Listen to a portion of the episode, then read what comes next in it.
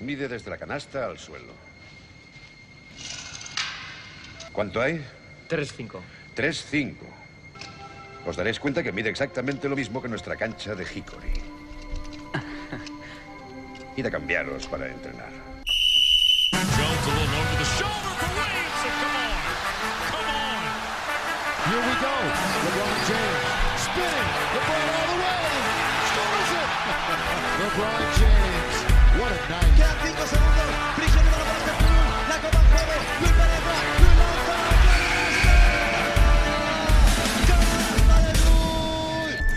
Hola y bienvenidos a Zona 305. Soy David de Favoro y como siempre me acompaña el señor que presentó el otro día, Sergio Pérez, Hola a todos, ¿qué tal? nuestro amigo Alberto Rodríguez Muy buenas a todos. y en la sala de máquinas Jacobo Fernández Pacheco. Hola David, hola a todos. Bueno, yo creo que lo de dónde estamos cuando estamos en el exilio como hoy, eh, ¿para qué? ¿No, Pérez? Estamos como en el desierto, ¿no? Que No hace falta preguntarte dónde dunas, estamos. sí, Somos un poco ¿no? nómadas, ¿no? Ahora mismo Últimamente.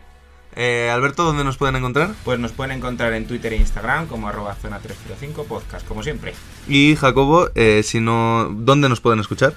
Pues nos pueden escuchar en un montón de sitios. Estamos en Anchor, estamos en Evox, estamos en Spotify, estamos en Google Podcast, en Apple Podcast, en Pocket Cast, en Overcast, en Stitcher, en Radio Public y en Breaker. Entonces estamos como zona 305. Ahí queda. Pues venga, arrancamos rápido.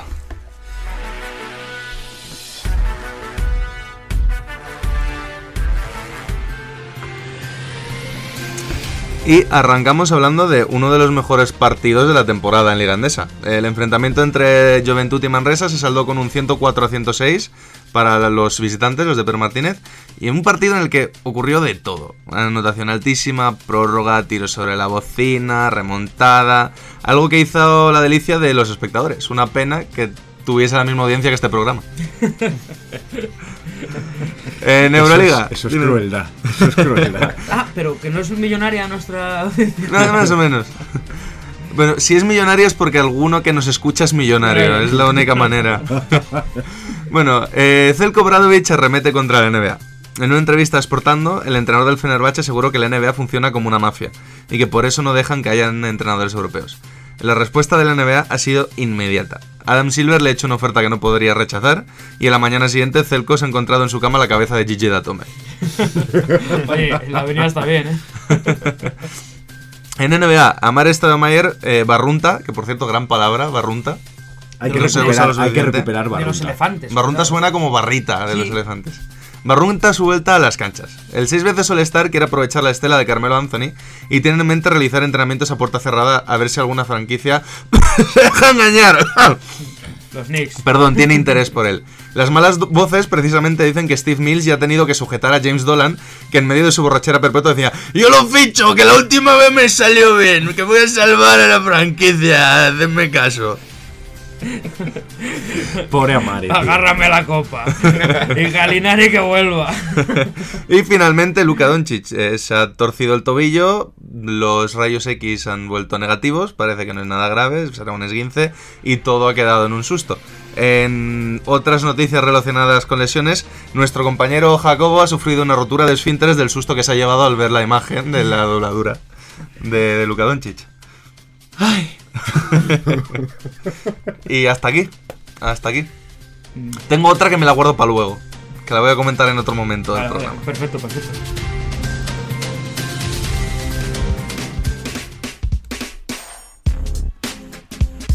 Y hoy empieza Alberto, ¿no? Sí, Hoy que- la sección del debate te la quedas tú ya como tu sección porque nos traes algo que nos quieres comentar. Sí, la verdad que la época en la que ya nos estamos acercando, que son las festividades navideñas, siempre es un día marcado en rojo para la NBA. El día de Navidad, ya sabemos que el día previo no hay partidos, para dejar paso el día 25 a lo que suele ser una jornada muy interesante con partidos muy jugosos. Pero claro, ¿qué pasa con esta jornada? ¿De qué va a ir el debate? Va a ir acerca de cómo de buena es esta jornada en realidad. Porque, por ejemplo, este año hay equipos que no llegan como tienen que llegar. Entonces, primero vamos a hacer un repaso a los partidos que hay este año y después vamos a ver si todos los partidos que en un principio eran la creme de la creme van a seguir así y si es un sistema o no que funcionan para la NBA. Poco se comenta lo lejos que sonaba Alberto y cómo lo ha arreglado, ¿eh? Pero es que yo siempre estoy muy lejos. Parafraseando una gran película, eh, Jacobo, no nos chupemos las pollas todavía. Bueno, eh, el horario de Navidad ya sabéis que suele ser muy bueno, al menos en horario español. Y este año tendremos a las 6 de la tarde un Boston Celtics Toronto Raptors. Muy jugosito, a pesar de que Toronto ya no cuenta con Kawhi Leonard, eh, han demostrado en lo que va de temporada que siguen siendo un equipo muy competitivo.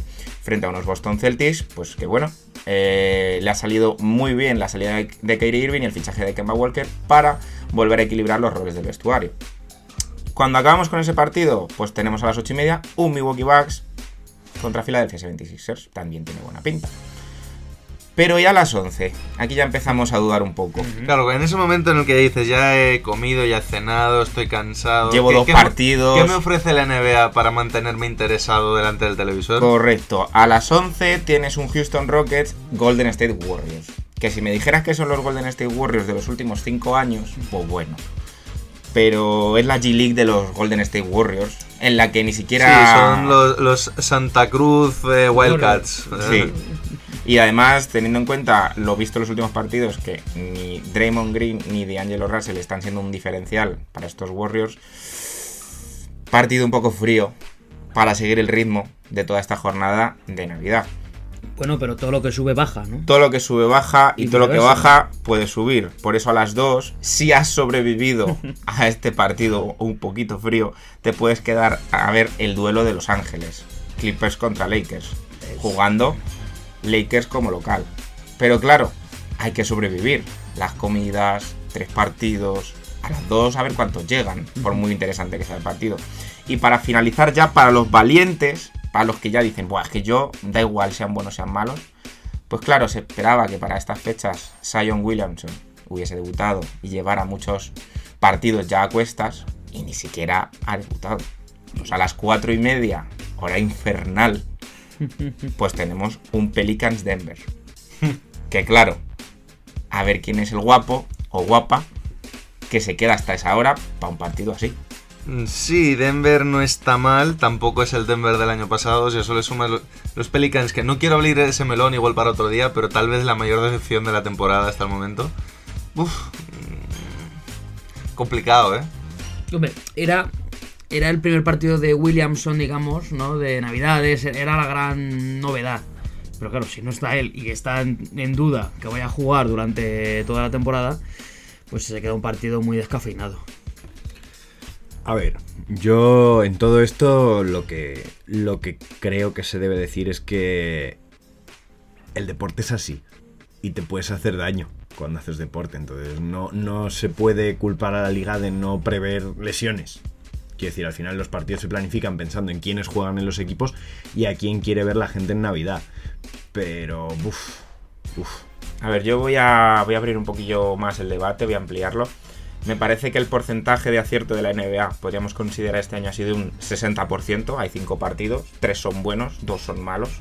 Creo que es un porcentaje bajo para el nivel de ingresos y para lo que se espera de la NBA. Ah, eh, yo en esto estoy bastante de acuerdo con Jacobo. A ver, tenemos que tener en cuenta que no podemos pretender que una liga tenga eh, un calendario que vaya cambiando en función de cómo están los equipos.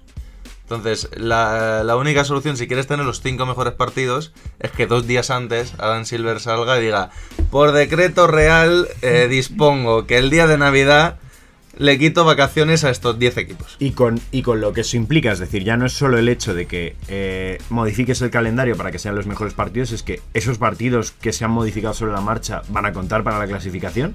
Claro, porque la además la derrota tampoco, tampoco es justo, tampoco es justo que los equipos no sepan si van a jugar o no van a jugar, contra quién van a jugar. Entonces, en ese sentido, eh, creo que lo han hecho lo mejor que lo pueden hacer. Que evidentemente tú, cuando tienes las plantillas y tal, eliges los partidos esperando que todo el mundo esté sano. Si no todo el mundo está sano, oye, no es culpa suya, la intención ha estado ahí. Sigues teniendo tres buenos partidos. Algunos años los cinco partidos son buenos. Eh, este año, por ejemplo, no han cometido el error de meter a los Knicks porque son los Knicks, que es algo que hacen todos los años, que es el, es equipo de Nueva York y, lo tienen que para meter. eso te diré yo que menos mal. Claro, pero a eso voy, que precisamente este año han ido a elegir los equipos que a priori era meter las estrellas que la gente más ganas tenía de ver. Ni siquiera han decidido vamos a meter este mercado o este otro porque es más importante. Además de eso, el partido más guay está, Sí, que sí. es el derby de Los Ángeles. O sea que al final yo creo que está bastante bien, la intención es buena y sigue siendo una jornada bastante interesante. Más allá de que, pues mira, mala suerte, los Warriors se han lesionado hasta el apuntador. Es lo que hay. Yo traía una pequeña alternativa, ¿vale? Que la he estado dando vueltas para generar un poquito más de debate. Y es que a lo mejor a la hora de intentar hacer ese complicado calendario, porque es muy complicado hacer un calendario de tantos partidos, al final recordemos que cada franquicia juega 82 partidos, cuadrar todo debe de ser súper difícil. Pero, ¿qué os parecería que durante la semana de Navidad, ya no el día de Navidad, sino durante la semana de Navidad, concentraras un número de partidos a priori interesantes y que luego tuvieras ese margen en función de lesiones, en función de altercados, en función de sanciones si las hubiera, de mover esos partidos para concentrar el día de Navidad los más interesantes actualmente. Creo que puede ser una alternativa, el concentrar en una semana partidos muy jugosos y luego moverlos al día de Navidad, Es que si eso, fuera necesario. Eso tiene mucho peligro. Porque al final tú tienes mm, planificado sobre todo el tema de viajes. Y claro, la semana anterior te lo cambian y es un jaleo tremendo. O sea, la idea no es mala. Pero nunca se sabe también, te digo, cuándo va a ser un buen partido. A priori es cierto que el Rocket Warriors pues no pinta muy bien. Pero es que nunca se sabe. A lo mejor llegan los Warriors y empiezan a dar mm, la sorpresa. O tienes a un Harden que te mete 100 puntos. Y es un partidazo. Entonces nunca se sabe. Y a lo mejor el Milwaukee Sixers pues es una castaña. Entonces yo estoy más como han dicho Jacobo y David, de que lo han hecho lo mejor posible. A priori estos eran cinco partidos súper interesantes. Nos hemos quitado aparte de los Knicks a Timberwolves, que llevan jugando también Navidades no sé cuántos años. Y siempre es un partido de mierda, porque nunca juegan bien. Pero tu idea es que es muy... des- Para mí me parece muy descabellada eso de variar horario en función de... Bueno, Sí, porque además nunca vas a conseguir que todo el mundo esté contento. Claro. Porque si tú haces eso, en cualquier caso, equipos que la gente puede tener ganas de ver en la liga, puede haber fácil 12-14. Eh, algunos con más fans, otros con menos. eh, algunos con fans más ruidosos, otros con menos. Si tú dices, bueno, pues lo elegimos en el último momento, lo que te va a pasar es que a lo mejor vas a tener a los fans de Miami diciendo, oye, nosotros por qué no nos metes. O los fans de, pues eso, cualquier otro equipo de Dallas y que digan, oye, ¿por qué nosotros no estamos ahí? teniendo a Doncic o siendo uno de los mejores equipos de la conferencia oeste. Entonces tú lo cierras a principio de temporada, es lo que hay, si algún equipo no funciona, pues no ha funcionado. Y no te pillas los dedos con, oye, ¿por qué estás eligiendo este equipo ahora en estas alturas de la temporada y no este otro? Eso por ahí van a ir ahora los tiros. Quería que cada uno me dijerais un equipo que echáis de menos o que podría estar eh, estas navidades mm, cambiando pues o bien alguno que sea vistoso o no, pero que creéis que también merecería haber estado aquí. Yo por ejemplo voy a hablar de los Indiana Pacers. Creo que los Indiana Pacers están sorprendiendo. Quizá faltaría el aliciente de que juegue Víctor Oladipo. Pero creo que es un equipo que a lo mejor en esta jornada navideña podría estar. A Así mí los Pacers me parece un equipo muy para cafeteros. O sea, muy- para nosotros bien, pero no vas a traer espectadores con los Indiana Pacers. Yo en ese sentido he hecho en falta a los Dallas Mavericks. Creo que mm, quitas a esos Warriors que no están y que faltan sus estrellas y metes a unos Mavericks de Doncic que cada día es más estrella internacional y tendría y además es un derby de Texas que eso siempre también tiene su morbo. Creo que sería mucho más atractivo para el espectador. Yo he echado un poquito en falta y me ha sorprendido no meter a Brooklyn en, este partido. Yo creo que en vez de haber metido a Toronto, que bueno, es cierto que son los actuales campeones, pero metes a un, un Boston-Brooklyn con a lo mejor que sea la primera vuelta de Kyrie Irving, que ya lo ha sido en un principio, ¿no? Tal.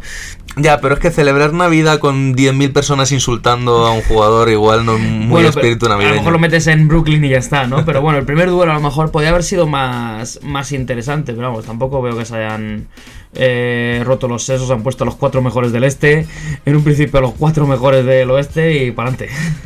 ¿Tú, Jacobo? ¿Qué, Mm. qué equipo echas en falta en, en esta, para ese día de Es Navidad? que, es que no he hecho en falta, o sea, yo, yo entiendo el, el partido de Navidad de la NBA como una tradición que me, me son indiferentes los, los equipos. El tema es que haya partido. Eh, si nos movemos a la tradición americana es como si en Acción de Gracias no hubiese partido de fútbol. Y quiero, y quiero decir, hace tres años jugaron los Lions que estaban en la mierda el partido de Acción de Gracias y oye, y eran los Lions, no pasa nada. es que los Lions, es- siempre juegan en el Día de Acción de Gracias. Siempre, o sea, por casi decreto ley. Bueno. Pues eso es No, lo no, mismo. verdad, verdad, los, o sea, los es- Knicks, los Knicks porque son los Knicks, pero alguien se queja. No, porque en realidad Los la- Knicks. la idea los porque- Knicks porque no quieren ver La eso. idea- Porque no quieren jugar ningún partido. La idea, la idea es que haya partido, ya está. Sí. La idea es que haya partido. Entonces, a mí, por echar en falta, no he hecho en falta. He hecho Ya, en falta que sean más partidos. Pero, pero ponte, ponte en situación, son las nueve y media, eh, ya has comido, estás bien descansado en tu casa, te apetece relajarte un poco. ¿Qué equipo quieres ver de los que no están? de los que no están, pues es que no, no, no, ninguno en realidad. Eh, quizá las están están tus Sixers has dicho, mira, ya, total, Claro, están no, mis Sixers. pero quiero decir, a mí, yo, a mí me apetece ver a los Lakers y a los Sixers. Y los dos están. Entonces no, no tengo más interés en esta vida. Bueno, sí, siempre me gusta ver a los Spurs, jueguen mal o bien, me da igual, me gusta ver a los Spurs, me gusta ver a Pop, pero ya. Es, es todo lo que tengo que aportar en Phoenix esta. puede haber sido un buen, buen partido de Navidad. Sí, pero nadie esperaba que tuvieran el año que están teniendo, O que quizá hubiesen Portland, empezado ¿no? así. Portland son actuales subcampeones de conferencia. Sí, efectivamente. Y tienen a Carmelo. Eso habría vendido mucho a nivel de. Si hubiesen sabido que tenían a Carmelo para meter a los Knicks. Un, un Knicks Knicks Portland, Portland. cuidado. eh. Cuidado, eh. Vale, y una última pregunta. ¿Qué os parece que en los últimos años, eh, en este partido de Navidad, haya más equipos de la conferencia oeste que de la este? Y me diréis, no, es que la conferencia oeste es mejor. No. O sea, ¿no creéis que sería justo que hubiera cinco equipos de cada conferencia? No. sé que es un día muy indicado. Hay una, hay una razón lógica. Es que el 60% de los jugadores viven en la costa oeste de Estados Unidos. No, y es un tema de horario. Los dos primeros partidos son los del este. Ya, ya, los que pero- se juegan y luego bueno, los del oeste. Que también, que también es porque hay más partidos de la conferencia oeste, porque la mayoría de los jugadores viven en la costa oeste de Estados Unidos y tienen que estar lo más cerca de sus familias para pasar el día de Navidad. Ese es, ese es también el concepto. Sí, bueno, en cualquier caso, eso, creo que entre un tema de horarios y un tema de meter los mejores equipos posibles, mm, está bien tal como lo tienen planteado. Pues ya está. Pues muchas Ya gracias, estaría. Alberto.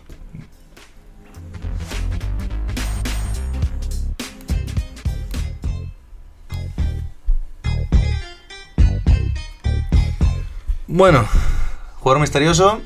Primera pista, clásica, no muy complicada. Este jugador fue puesto número 7 en el draft de 1995.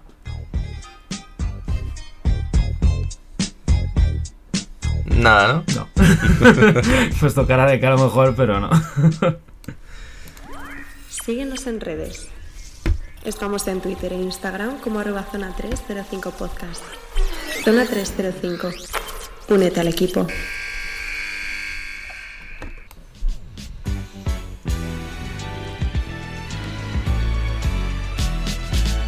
Bueno, Pérez, aparte de celebrar que creo que ya sabes el jugador misterioso, pero no lo digas todavía, Vale, vale, vale. ¿qué más quieres hacer?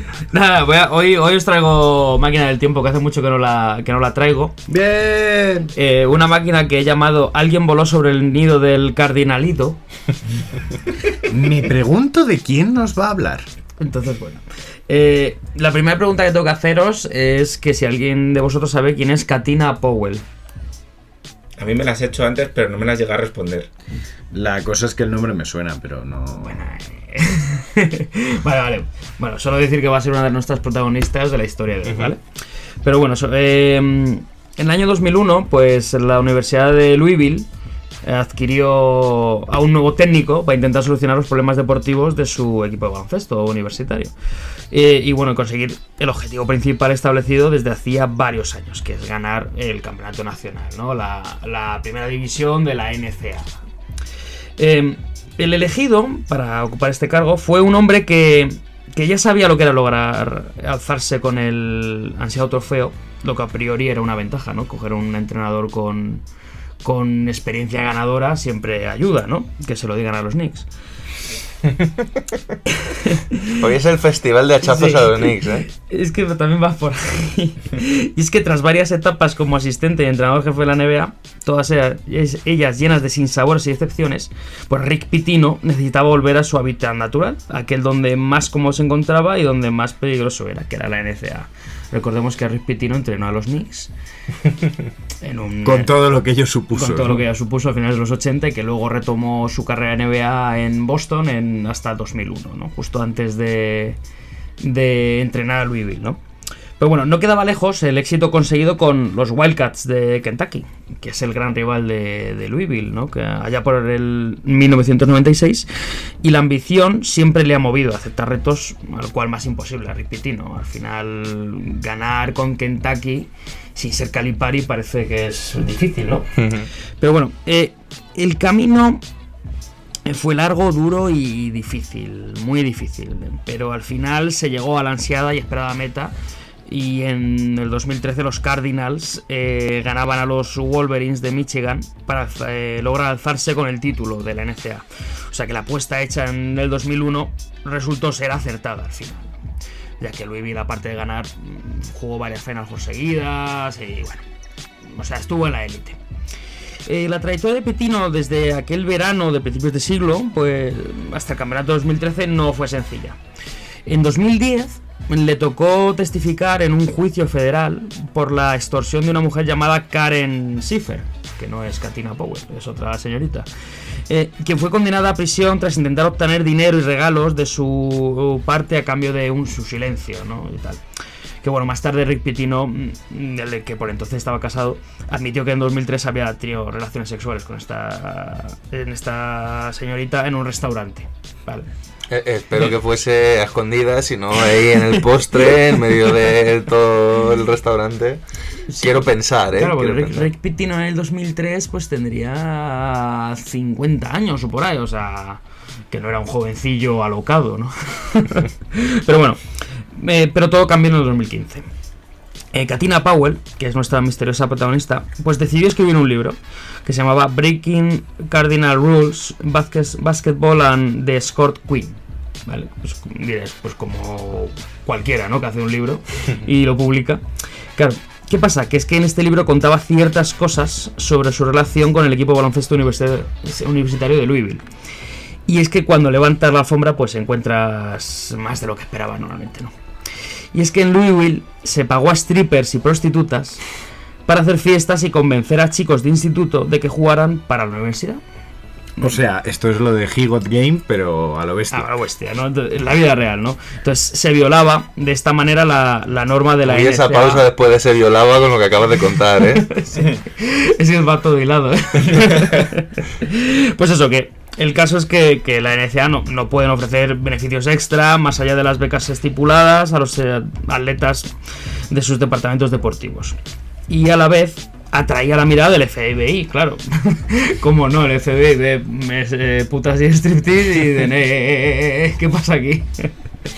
Eh, y comenzó a investigar el tema desde un punto de vista no deportivo, sino criminal. Eh, por el hecho de ofrecer sexo a menores. Y se encontraron con un estampado y un entramado aún más grande. ¿no? Este consistía en que la empresa de ropa deportiva Adidas aportaba un dinero a ciertos empleados de Pitino, no directamente a Pitino, pero sí a sus asistentes y demás, que estos hacían llegar a las familias de los chicos que querían reclutar para el equipo de baloncesto. Y esto fue lo último, lo de Adidas me refiero, lo que acabó con la carrera y el legado de Rick Pitino, que por lo, eh, por lo que fue despedido en 2017, tras 16 años como entrenador de Louisville, que fue lo de Adidas, no lo de este tema, ¿no? Claro, dijeron, putas y cocaína vale, pero ya A que des dinero de marca de zapatillas ya no. Esto tiene un antecedente histórico en la historia de Estados Unidos, que es Al Capone, que era un gángster y asesino que violó la ley seca y le metieron en la cárcel por no pagar sus impuestos. Pues eso O sea, esto es así. Entonces, aunque los responsables de, Louisville trataron de evitar por todos los medios la sanción, pues la gravedad del asunto, que es a nivel nacional, obligó a la NCAA a borrar de los libros de historia todos los partidos disputados por los Cardinals durante esos años de corrupción, que si no me equivoco es desde el 2011 al 2015. Eh, dejando sin ganador oficial el título 2013. O sea, el año 2013 no tiene campeón de NCAA. No es que se lo dieran a los Wolverines, sino que directamente dijeron, "Mm, aquí no ha pasado nada. Aquí no gana Eh, nadie. a- No ha existido. no ha existido, y es cierto, lo buscas y en un principio no tienen. Me imagino a, a- a ese empleado no de 65 años, casi a punto de jubilarse, con ese directivo joven en el pabellón de Louisville, ¿no? retirando el, el banner, ¿no? Ahí lo- con una lágrima en esos ojos eh, cansados, siendo yo, diciendo, joder, con lo bonito que era, ¿no? Pero bueno, hoy Rick Pitino ha encontrado en Grecia... La, la lágrima es por quitar la bandera o por acordarse de la fiesta que se pegaba en el Louisville. Porque igual es por las dos. Pues con el ojo derecho la bandera y con el ojo izquierdo la- las fiestas, ¿no? Pero bueno, hoy Rick Pitino ha encontrado en Grecia una nueva casa, tan inesperada como apasionada, donde es venerado como si un dios del Olimpo se tratara, y los ecos del pasado no llegarán a la afulada costa adriática, donde los retos que le suponen son tan grandes como los de antaño, teniendo la exigencia e inmediatez como bandera, lo que para él siempre ha sido su santo y seña. Entonces ya os hago yo la pregunta. mm, ¿Está bien pagar a jugadores universitarios? Si no es con putas, sí. Fuera bromas, sí que creo que ahí hay un problema en la NCAA con que se lucre todo el mundo menos los jugadores, y es algo que Jacobo ya ha comentado muchas veces. Sí, eh, al final es un, es un drama. No puedes pretender que personas que se supone van a estar entrenando durante por lo menos los próximos cuatro años como profesionales, no tratarles como profesionales. Les estás pidiendo una dedicación profesional y tú te estás lucrando de una actividad que realizan ellos. Claro, el tema es ese, sobre todo que si el, si el club no se lucrase de la imagen de los jugadores, entiendo que es un est- eh, que se está- son estudiantes, eh, su prioridad está en otro lado, la beca es de estudios. Ahí cada uno decide si prefiere eh, terminar la carrera o hacer un año e irse a la universidad. Es un paso que hay que pasar y ya está. Ahora bien, a partir del momento en el que usando la imagen del jugador la universidad saca muchísimo dinero y el jugador no ve ni un centavo, creo que ahí sí tenemos un problema y es o, o cambias el formato y no te embolsas ese dinero y no te aprovechas de la imagen del chico, que no deja de ser un chaval de 18 años, o si decides lucrarte muy bien, pero tienes que pasarle parte de ese dinero al jugador. ¿Puede tener que ver algo la supuesta mayoría de edad en estos casos universitarios o que a lo mejor no tengan permitido, eh, digamos, costearse un representante que regule de manera legal todas No, estas no, no tiene nada que ver, es sencillamente que por ley, no, si eres estudiante, no puedes eh, recibir dinero por jugar. Actividades por actividades deportivas. No es porque la gente no haya conseguido un buen contrato, sino es porque no se puede por ley. Que solo tiene un vacío legal eh, esta ley, que es con los atletas. Con atletas de heptatlón que van a las Olimpiadas, esos sí pueden llevarse el premio en metálico que supone llevarse una medalla olímpica. Sí, porque también en este caso hay. Porque bueno, esta trama luego sigue. Ha salpicado ahora, por ejemplo, a Chuck Person como entrenador también. Bueno, está eh, en una fase ahora Sí, tremenda. que el de Louisville es un caso extremo en el Es que además se ha todo. destapado todo, pero se sabe, se sabía desde hace tiempo de que hay tejemanejes en el, la gran mayoría de grandes universidades estadounidenses. De Kentucky se lleva diciendo muchísimo tiempo. Calipari ya tuvo problemas en su momento con Memphis. Que de hecho otro título que está sin asignar es el que ganan. No, mentira, perdón. Cuando eh, pierde la final Memphis con Derrick Rose Sí. contra. ¿Qué universidad era la de Beasley Chalmers? Eh, Kansas City. Contra Kansas, creo, sí. Si hubiese ganado Memphis, ese título se habría revocado. Porque Memphis no, no está reconocida como finalista de ese torneo por un tema parecido. Y desde que se fue a Kentucky, Kentucky se lleva siempre los mejores freshmen y se habla de que Calipari puede ser que su manera de reclutar no sea 100% legal. Es una de las comidillas que ha habido siempre en los círculos universitarios.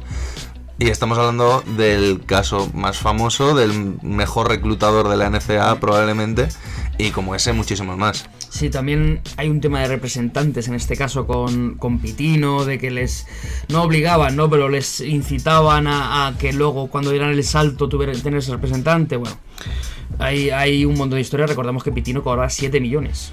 O sea, 7 millones tal. Y otro caso muy sonado fue el de los Fab Five. ¿Os acordáis del caso de Michigan?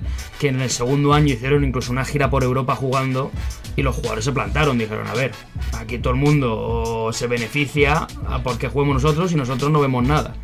Entonces, bueno, el debate está ahí, ¿no? Eh, ya hablaremos sino un día con más tiempo y calma de, de si hay que pagarles, si no hay que pagarles, hay que cambiar la, la norma o, o si se admiten este tipo de pagos de te pago la casa o, el trabajo de tus padres, que es otra manera de pagar, ¿no? Bueno, pues gracias por la máquina del tiempo, Pérez. Eh, esto yo creo que es un tema del que seguiremos hablando de otra manera, pero seguiremos hablando más adelante. Bueno, vamos ya con la segunda pista, aunque Pérez ya lo tiene claro. Bueno, claro, no, pero tengo serias sospechas. y que es que este jugador, pues si fue el puesto 7 del draft del 95, este jugador fue rookie del año de 1996. Síguenos en redes. Estamos en Twitter e Instagram como arroba zona 305 podcast. Zona 305. Únete al equipo.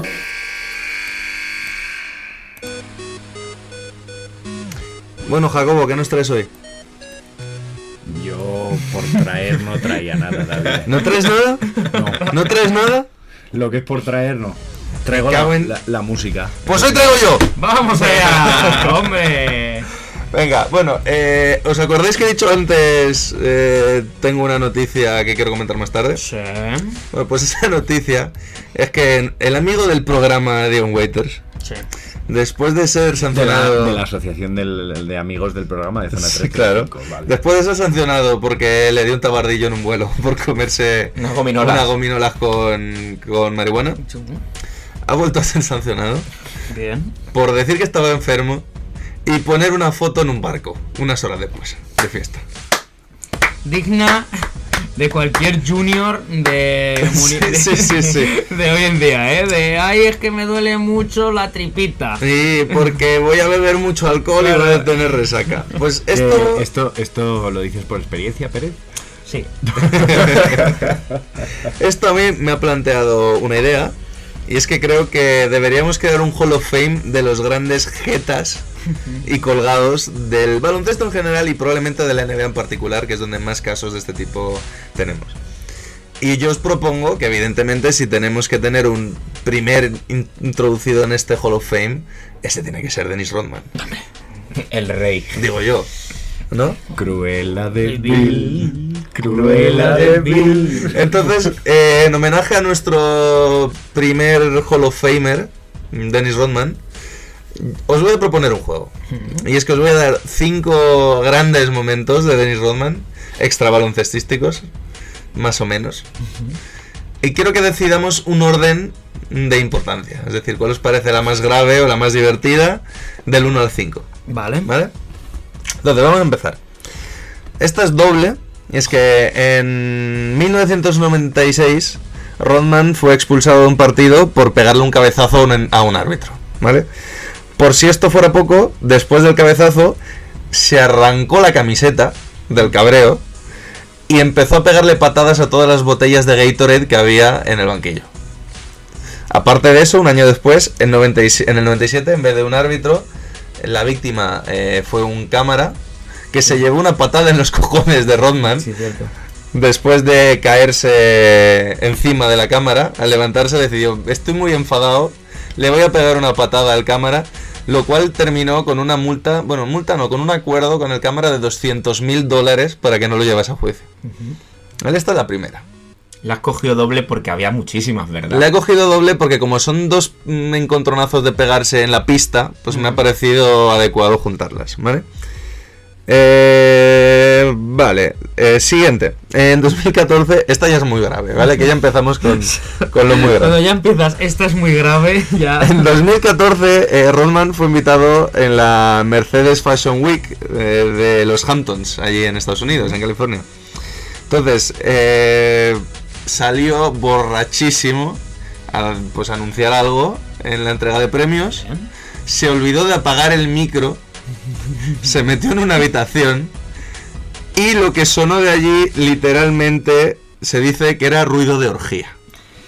Claro, ¿cómo se diferencia ese ruido de otro? Me refiero. Pues porque era una voz de Rodman y muchas voces de mujer, además de sonido como de correr con chancletas. Vale. ¿Vale? Ya está la explicación. Esa es la aplicación. Entonces, ya os digo, 2014 sale a dar un anuncio, se olvida apagar el micro y lo siguiente que se oye Eso. cuando sale del escenario Claro, un micro que, que imagino que no sería de mano, o sí. No, no, de será de, será será de pinganillo, digo yo. Claro, pero entonces. O de cuello. Claro, de cuello, pero luego no se quitó la ropa, obviamente, porque. Se desabrocharía Claro, solo, un supongo. Poco, ¿no? La deja, "Ah, yo con esto me apaño. Claro. Bueno, en tercer lugar. Eh, sí, vale. En tercer lugar, Rodman se declaró bisexual y por ello decidió casarse consigo mismo. Y tuvo una ceremonia en la que se casó conmigo, mi- consigo mismo, evidentemente vestido de blanco con velo. ¿Vale? Esta es la tercera. Además- Evidentemente. Evidentemente. Además, ¿qué- si no me ¿Qué equivoco- duda cabe? Si no me equivoco, llegó, fue en Nueva York y llegó en limusina y se bajó vestido de blanco, de novia, tal, y bueno, bueno porque había anunciado que René Roman se casaba. Sí. Simplemente Sí. se casaba, que se iba a casar ese día en Nueva York, tal, a esta hora, y que iba a llegar en limusina. Y claro, cuando ya apareció con el velo, pues la gente flipó. bueno, en cuarto lugar, esta durante mucho tiempo ha sido mi favorita, pero tengo una que va a ser la última que me parece especialmente grave. ¿eh?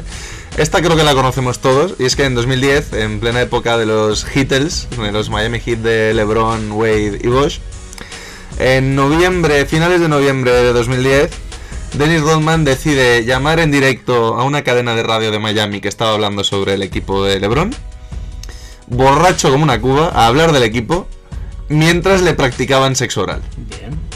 Los audios están en internet, los podéis buscar. Mientras está hablando, el, el- pues a ver, el presentador nota que Rodman, pues igual ha levantado el brazo un poquito más de lo, Está- está algo de lo distraído, que ¿no? debería, que está un poco distraído. Entonces, pues le mm, Rodman estaba así un poquito disperso tal y, nota el, hombre como un ruido de mujer, de voz de mujer. Y le pregunta al presentador, oye Rodman, ¿estás, ¿estás con alguien? ¿Estás liándote con alguien? A lo que Rodman responde, no, no, no, solo está chupando algo. Mientras ríe y termina diciendo, perdón, perdón, eh, tenía que ser eh, educado, ¿no? No tenía que decir cosas guarras. Y ahí el presentador, caballero el presentador ya le dice, pero Denis, ¿cómo me llaman así? Si tienes cosas más importantes que hacer. tal". El humor. El humor. Esto ya me parecía muy grave Pero ahora llega lo mejor. hasta que leí. ¿Sabéis de los famosos viajes de Dennis Rodman a Corea del Norte? Sí. En 2018 eh, acompaña a la comitiva de Donald Trump en calidad de, bueno, medio embajador, De mediador, ¿no? más o menos, bueno. Eh, ya se hablaba de que en aquella época era un poquito pajarito. ¿eh? iba un poquito mecedora. Y ya se hablaba en Estados Unidos porque además tuvo todo un lío con que declaró que un preso político estadounidense algo habría hecho o algo así. En, Estados Unidos se lo comieron, luego él dijo que es que iba muy borracho, que pedía perdón por lo que dijo. Bueno, esto para poneros un poco en contexto. Eh, según dicen los mismos coreanos, ¿vale? Del hotel en el que él estuvo, leo textualmente, Rodman estuvo borracho la entera semana que estuvo aquí en Corea.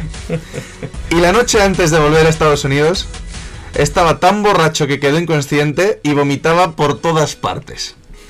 Incluso orinó y vació su intestino en el pasillo. Vaya, por Dios. Me encanta cómo los asiáticos son educados hasta para explicar estas cosas. Sí, sí, sí, sí. O sea, eh, dijo, para no decir cagar, dijo vació el intestino en el pasillo. Joder. Entonces, yo os pregunto, top 5, ¿vale? Orden. Rodman pegándole a un árbitro y una pata en los huevos a un cámara.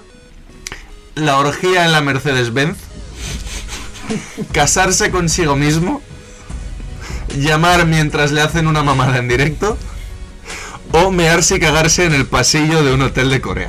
Yo, yo creo que la vamos a 4 poner en la, orden. y la 5 están claras. Luego ya el orden no. La 4 y la 5, yo creo que en el 5 podemos poner la de las agresiones a los árbitros y un cámara. ¿Tú que crees? porque Yo nadie- pondría la de la boda. No es, no es lo, lo peor que hemos visto. de Nadie se sorprende, ¿no? De Rodman en ese sentido. Yo coincido, coincido en que la agresión al cámara y al árbitro como la última, o sea, Mi la número, mi número uno es que os va a sorprender. Yo tengo clarísimo. Vale, vamos, vamos por uno. orden. Decidido 5. Sí, Venga, sí. Y 4 entiendo que también lo tenéis La boda. clara, que Para mí la boda también. No, joder. La Para ti boda. es la 1 la boda. Casarte contigo mismo es lo mejor que puedes hacer. Sí, pero no es grave. ver, cada, O sea, cada no es uno grave. me parece mejor, cada uno que diga su top 5 Vale. y ya vemos cómo lo ordenamos, ¿vale? Vale, vale. Pérez, A ver, 5 agresión. Sí. Vale, vamos a llamarlo así. 4 boda. 3 a ver, es que tampoco no me acuerdo de todas. Eh, Tres. te- te queda la la de la radio. la radio Vale, sí, y, y el hotel coreano. 3 hotel, ¿Vale? ¿vale? 2 orgía y 1 llamada. Vale. La- Llamada mamada. Llamamada. la llamamada. La llamamada. Lo vamos a rebautizar como la llamamada de La llamamada de Rodman. Venga, pues la 5 y la 4 igual que Pérez. La 5 lo de los cámaras y árbitros. La 4 es la boda. La 3, para mí, la llamada de la radio. La, La- llamama- la llamamada. la llamamada. La llamamada. La 2 sería la del hotel. Vale. Y para mí la número uno es la, La de orgía en la orgía. Sí, porque me parece que, que en una convención en la que seguramente hay mucha gente importante, que buena, de- ¿eh? bien trajeado y tal, que asista como público, entre comillas, a tal cosa, me parece que es grave, no. Gravísimo. Jacobo. Agresión, obviamente. eh, hotel coreano, porque, bueno, es un hotel coreano, tampoco. Vamos a ver, vamos a ver. A ver, a ver, a ver en qué charco te metes ahora. Tampoco esperemos nada maravilloso. A ver, que si no es amigo de Eh, Kim Jong-un, igual lo fusila. luego- Tengámoslo en A cuenta. ver, Has dejado como caer que por ser coreano es normal que la gente se cague en, en los pasillos. Como diciendo, bueno, no es, esperes- normal, no esperes es, mucho. normal, es normal que por ser Corea del Norte la gente no cague en sitios normales. O sea, Vale, ¿vale? vale, O sea, vale. eh, luego en el 3 la llamamada, porque más o menos todos la conocíamos, más o menos la llamamada. Claro, aquí hay, hay un filtro de sor- no sorpresa, Claro, ¿no? Es decir, como ya lo claro, sé, no me ha sorprendido tanto.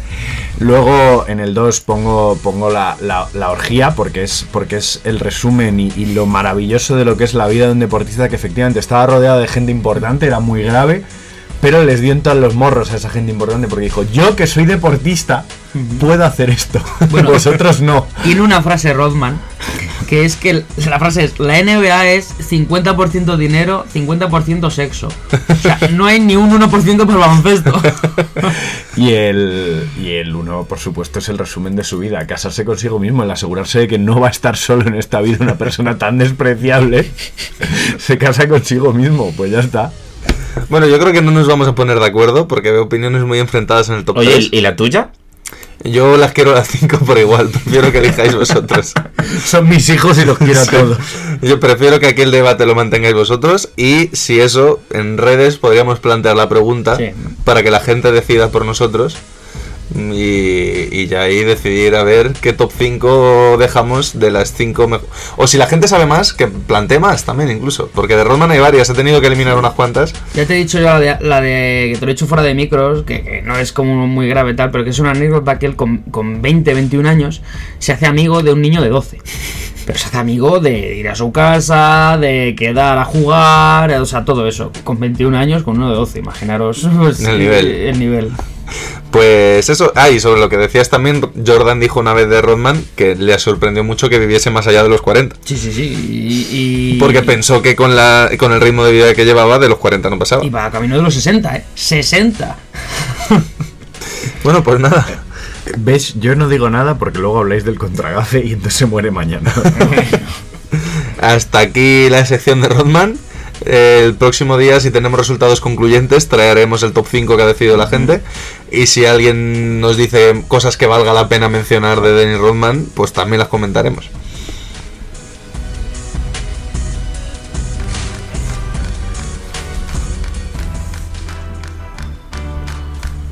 Y bueno, por terminar con historias de, mm, De tres ciudades. de cosas que no tienen tanto que ver con el baloncesto. Mira, te voy a contar un segundo, aprovechando que soy yo el que lleva las redes. También voy a decir a los oyentes que si pueden, dejen en comentarios tanto en Evox, en Anchor, en estos sitios, su orden de top 5 de lo de Dennis Sí, claro, Rodman. lo que hemos dicho antes, No solo, de que no solo decida que la en gente. redes sociales y tal, sino también en las plataformas en las que nos escucháis, dejar vuestro top 5. Me parece muy buena idea. Y bueno, eso, para terminar con ideas de. con cosas que tienen poco que ver con el baloncesto. La última pista de nuestro jugador misterioso es que jugó para los Raptors, los Blazers, los Grizzlies y los San Antonio Spurs. Y su paso por los Trail Blazers estuvo unido con algunos incidentes relacionados con la marihuana.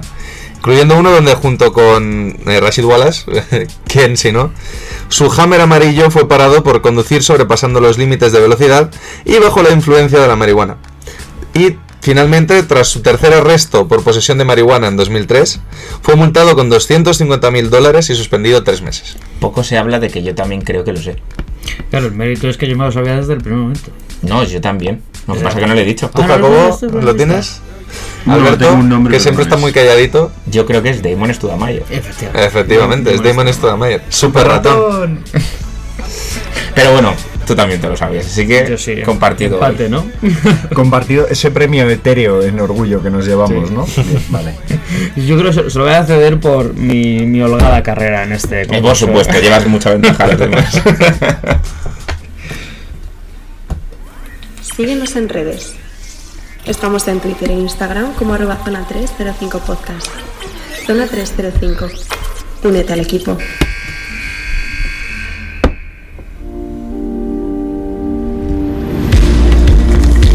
Finalmente, para acabar, top y flop.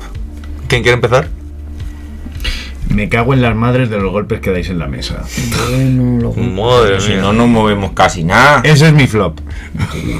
Pues ala, ahora sigue tú y te haces el top también, y por listo. Nada, y mi top es que por esta semana ha sido una mierda para mí. Me ¿Y ha, eso es salido, top? me ha salido lo que es todo mal, pero por primera vez en un mes, es decir, cuatro semanas completas, he tenido un buen entrenamiento con mi Chalevi. Ah, pues enhorabuena. ¿Quién sigue? Mi, to- mi flop es que llueve. Eh, no, bueno, empiezo con mi top, que es, que es lo preciosa que está la Euroliga en general. Y que también estamos viendo, sobre todo, una ACB, una liga andesa maravillosa. Eh, el dato es que. eh, no sé en qué jornada vamos de la liga 13 andesa, creo. que la 13, ¿no? 12, 13, 12, tal. Bueno, 12, 13. 12, por ahí. me suena que es 13 porque creo que el Madrid va a 11-2 o bueno, no sé. El caso es que el, el quinto clasificado, si no me equivoco, va empatado a victorias con el decimotercero. Uf. O sea, están 7-5, hay una lucha por la Copa del Rey espectacular. Entonces habla de la- del buen nivel y de la igualdad que hay, ¿no? Y mi, mi flop, eh, aparte de obviamente los clásicos Atlanta y, y Charlotte, ¿no? Eh, aunque yo creo que en vez de Charlotte voy a decir a Jordan en general, ¿eh? pero bueno. Em, se lo dedico a, al Zalgiris, ya que este año empezaron 3-3, pero llevan, si no me equivoco, 7 derrotas seguidas. Y parece que ese efecto, ya sí que Vicius, Salvador, Mesías, que todo lo arreglaba, ya no, ya no está, ¿no? Ese efecto. Entonces, Sí, bueno. es que hay veces que por mucho cariño que tengas hay que saber irse. También Y- es, cier- sí, también es cierto que los partidos están perdiendo, los están perdiendo por menos de 10 puntos todos. O sea, que- pero bueno, eh, la Euroliga es así de dura y están ya últimos y tienen que espabilar. Yo traigo un top y un mini top y un flop. ¿Vale? Voy a empezar por el flop porque va junto con el mini top. Flop me parece la lesión que ha tenido Luka Doncic porque es un frenazo a la espectacular temporada que está teniendo. Pero lo ligo con ese mini top a- que a pesar de que esta noche que ha habido un partidazo de Milwaukee Bucks contra Dallas Mavericks en el que Giannis Antetokounmpo ha metido 48 puntos, Dallas se ha llevado la victoria. Correcto. Lo cual dice mucho a favor de este equipo con y sin Doncic. Ya nos hemos cortado la racha de 18 victorias. Correcto, muy importante. Y dice mucho de Rip Carlisle, que sigo pensando que es el entrenador más infravalorado de la NBA, o de los más infravalorados. Coincido. Y top, esta semana voy a barrer para casa y va a ser para 13 mm, personas que son un poco... Y como ya estamos en explicit, me da igual No decirlo, un poquito... no, insultes, no insultes, Sí, sí, no insulto. insultes. Un poquito cabroncetes, ¿vale? Que me Le cabrean hemos mucho. dedicado 5 minutos a una mamada de Rodman. Creo que cabroncetes la podemos usar. No. ¿eh? Vale. Nada, 13 cabroncetes que aunque a veces entrenan bien y aunque a veces entrenan mal, cuando salen a la pista se dejan todo. Así que top esta semana para Joder, mi equipo Gracias por sub-22 hablar de mi junior. que siguen luchando hasta el último minuto por intentar meterse en playoffs que aún tenemos posibilidades. Ahí está. Bueno, yo. eh, mi top y mi flop son lo mismo, que es Dean Waiters. Creo que es un cabrón, Bueno. ya que Alberto ha abierto la lata. Y, y para bien y para mal, creo que se merece un flop porque no se puede ser más sinvergüenza. Sí, Y un top por ser un sinvergüenza. perfecto. No hay nada que decir. Y Jacobo, ¿con qué nos despedimos hoy? Nos despedimos con un grupo muy interesante de Neo Soul, podríamos llamarlo, aunque Hostia. su toque es un poquito más, más clásico. Su nombre es Black Pumas y esto que os ofrezco es la versión en directo que hicieron de su tema Colors. Así llamo Rodman a lo que hizo en la Mercedes-Benz Black Pumas. o Neo Soul. O Colors, por, por joder. bueno, pues con eh, Colors, ¿has dicho? En efecto. Nos despedimos hoy hasta la semana que viene, ¿no? Grabamos aunque sea ya Navidad. Sí, Tenemos sí, programa. Que sí, programa. hombre, que sí. Sí, sí, sí, sí. Pues hasta la semana que viene. Adiós. I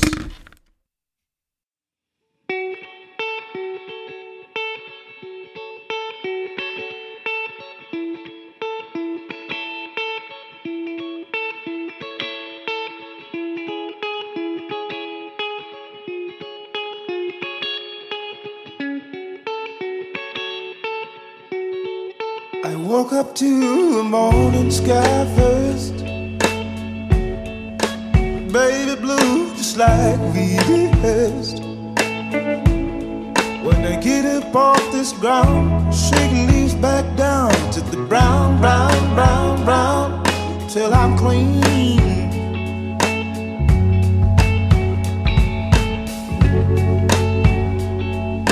Then I walk where I'll be shaded by the trees, by a meadow of green, for about a mile. I'm headed to town, town, town, mm, in style.